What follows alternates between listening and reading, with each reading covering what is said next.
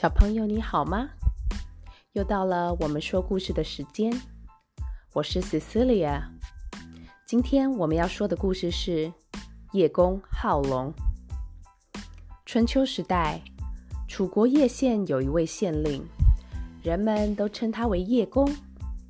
叶公常常对人说，他喜欢呼风唤雨，能大能小，变化万千的龙。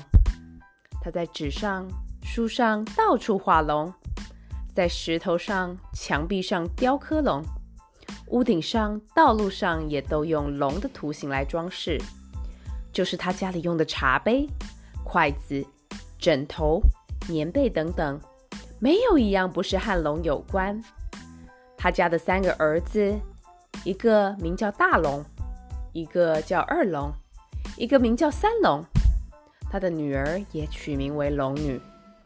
叶公对龙的喜好，终于感动了天上的龙。天龙决定到叶公的家里去和他喝一杯，交一个朋友。龙来到了叶公家，雷声隆隆，风雨交加，惊天动地。天龙把龙的头伸进了客厅里，龙身蜿蜒地穿过七八个房间。龙尾停在后门上面。这时候，叶公看到天龙庞大的身体、钢丝一样的胡须、魔王一样的大眼睛，闻到龙身上一股强烈的怪味，早已吓得发抖，躲起来了。